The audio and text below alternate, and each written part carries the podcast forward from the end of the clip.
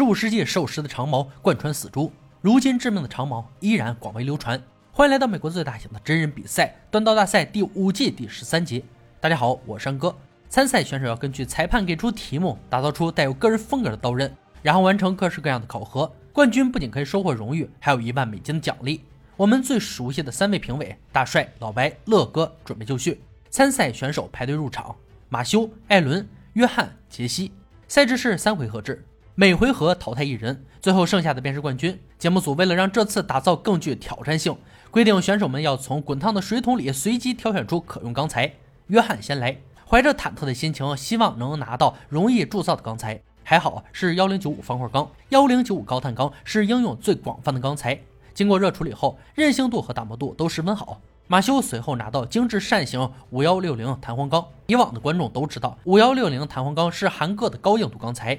看到前两位都拿到不错钢材的杰西开始紧张，轮到他却很不幸，他拿到的是蝶形 W 二钢棒棒糖。不说杰西有没有过 W 二钢铸造经验，光是这个不规则形状就够他头疼一阵子了。最后的艾伦拿到了四指幺零八四圆钢，这种钢属于中高碳钢，拥有较强的速韧性。四位选手拿到钢材后，裁判同时也给出了第一回合的打造目标——手斧。要求尺寸从刀根到刀刃六到八英寸，刀刃必须在四到零英寸之间。三小时锻造计时开始。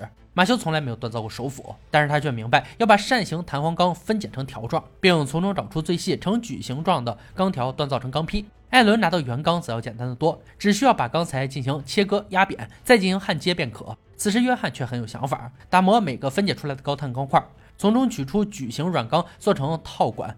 放入斧刃，这样每一块软钢都能利用在斧刃上。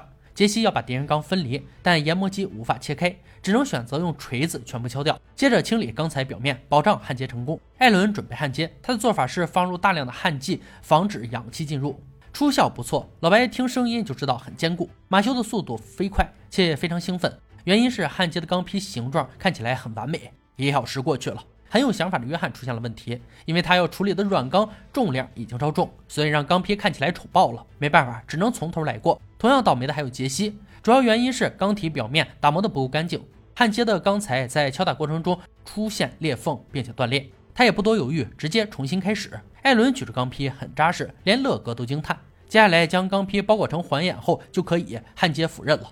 干得不错，小伙儿。从动力锤上取下钢坯后的马修想要再次敲平些，得到延展，却想不到焊接的地方没能固定，导致弹起。他表面稳如老狗，实则内心慌得一批，因为已经没有足够的钢材重新开始，现在也只能将分层最严重的部分去除三分之一，才勉强达到比赛标准。杰西已经卷土重来，在动力锤上挤压过后，软套管发生位移，无法固定，时间压力导致他又一次败在了钢材的清理问题上。到现在连手斧的雏形还没有完成，希望上帝能让他第三次成功。时间仅剩三十分钟，相比之下，想法男孩约翰的过程就要顺利得多。但是他的钢材有限，做出来的手斧薄得如煎饼一般。反观艾伦却对自己铸造相当自信，已经到了最关键的环节——淬火。结果不错，看似一切完美，但老白却发现艾伦的尺寸貌似没有达到比赛要求，还得等审查时确定。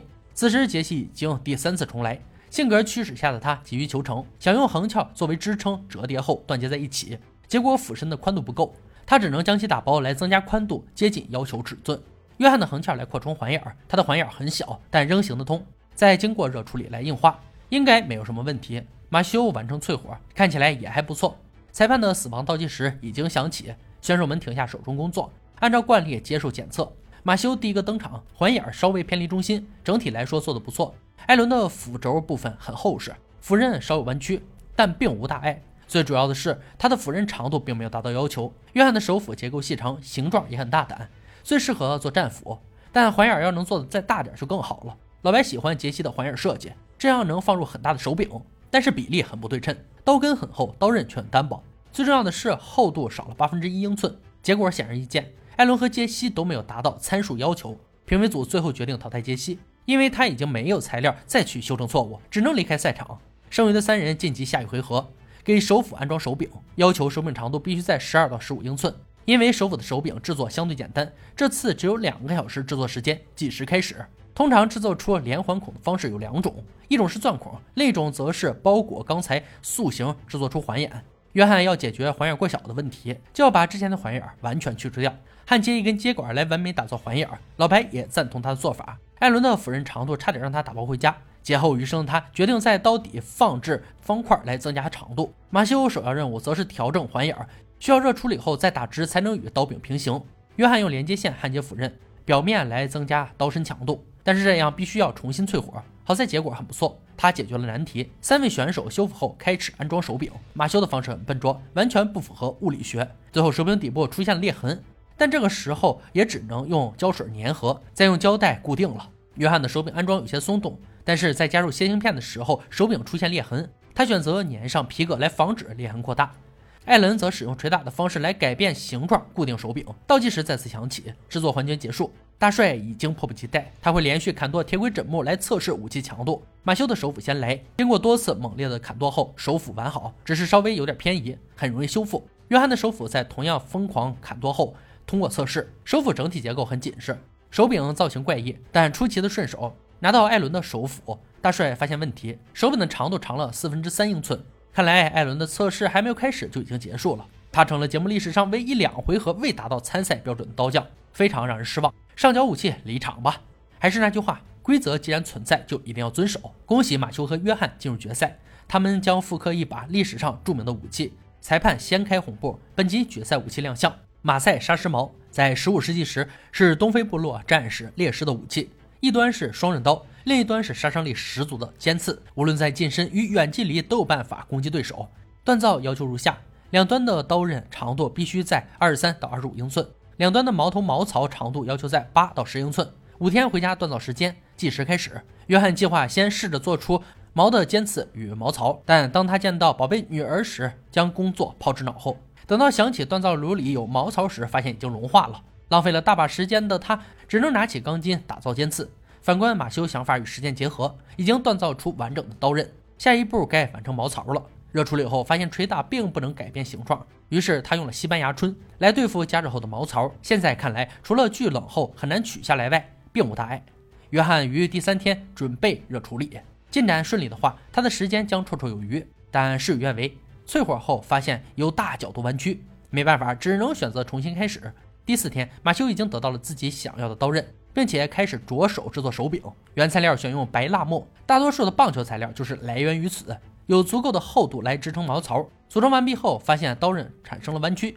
好在机智如我的马修将矛头旋转一百八十度后，发现好了许多，危机解除。约翰这边却觉得今天格外漫长，他必须要弥补昨天犯的错误。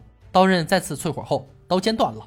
面对意外再次出现，时间不多，他只能硬着头皮将断裂处进行焊接。马修的武器经过一夜的粘合，准备在最后一天加入铁销，使矛槽不会脱落。在把销敲进去的时候，发现了偏离错误。在用固定钳拔出来时，鼻子上已经见血了。不过相比较约翰，他算好的了。经过了磕磕绊绊的五天锻造，二人带着作品返回赛场。从作品的外观来看，旗鼓相当，但最终还是要拿检测标准决胜负。乐哥这次亲自进行杀戮测试，对象又是倒霉的二师兄马修先来。乐哥以一套刺穿劈砍后。手柄与刀刃处直接断裂，谁也没想到会有这样的结局。如果约翰的武器通过杀戮测试，那他直接将是冠军。抄袭约翰的武器，一套相同的连招，武器扛住了压力。对于这样的结果，大家都可能无法接受。但是没办法，谁让马修的武器也不太给力。让我们恭喜约翰赢得冠军，一万美金自然也归他所有。以上就是锻造大赛第五季第十三集的内容。本集决赛武器马赛沙狮矛是马赛人专猎狮子的一种长矛，一个两端削尖的短棍。同时使用的还有一个盾牌。马赛人是非洲中重要的游牧民族，为了保护他们的牛，手持长矛和盾牌的他们必须要面对非洲的王者。马赛男孩的成人礼就是要猎杀一头雄狮，听起来真的要替大猫捏一把汗。正因为如此，才赋予了这把武器太多的传说，成就了他如今的称号。虽然现在已经无法猎狮，但依旧受到无数追捧，甚至出现在电影《古墓丽影二：风起云涌》中。好了，今天解说到这里吧，我们下期再见。